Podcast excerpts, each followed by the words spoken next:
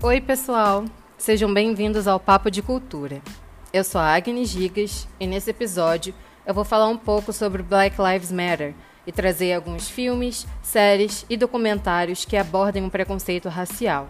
E sim, você pode conhecer mais sobre a temática, entender mais sobre certas situações cotidianas que englobam o preconceito e, claro, nunca faz mal procurar saber, pesquisar e se antenar mais sobre esse tópico que sempre esteve enraizado na nossa sociedade, que é o racismo. Então, bora lá!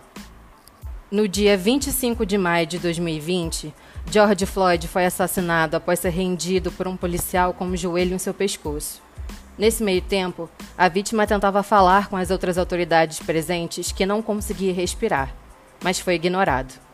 Acabou morrendo no hospital por não suportar os ferimentos, e após esse acontecimento trágico, a população americana levou isso como um basta. Eles simplesmente não aguentam mais esse tipo de tratamento desumano e agressivo perante a população preta americana.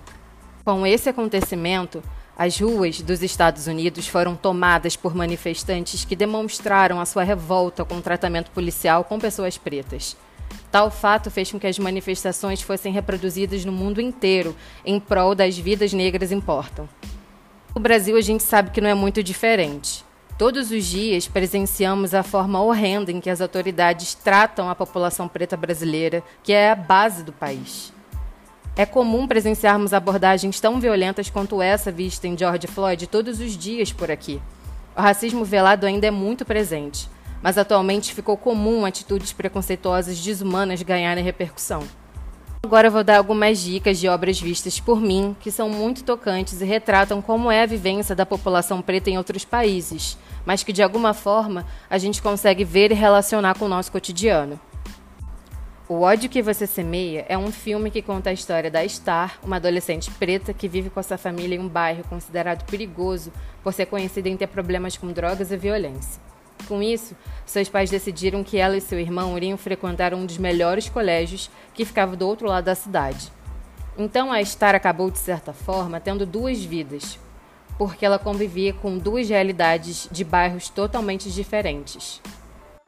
Até que um dia ela acaba presenciando o assassinato do seu melhor amigo por um policial. E como ela é a única testemunha, é obrigada a se apresentar no tribunal.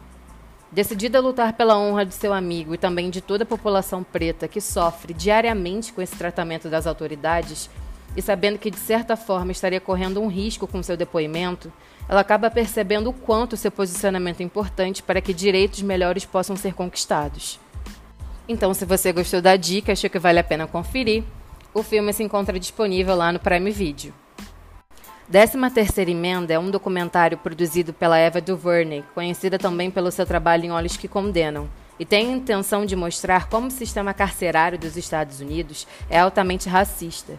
No decorrer da obra, a história do país é contada para que a gente possa entender como a escravidão deixa marcas até hoje na população preta norte-americana, pois assim nós podemos perceber como o povo preto sempre é ligado à marginalidade.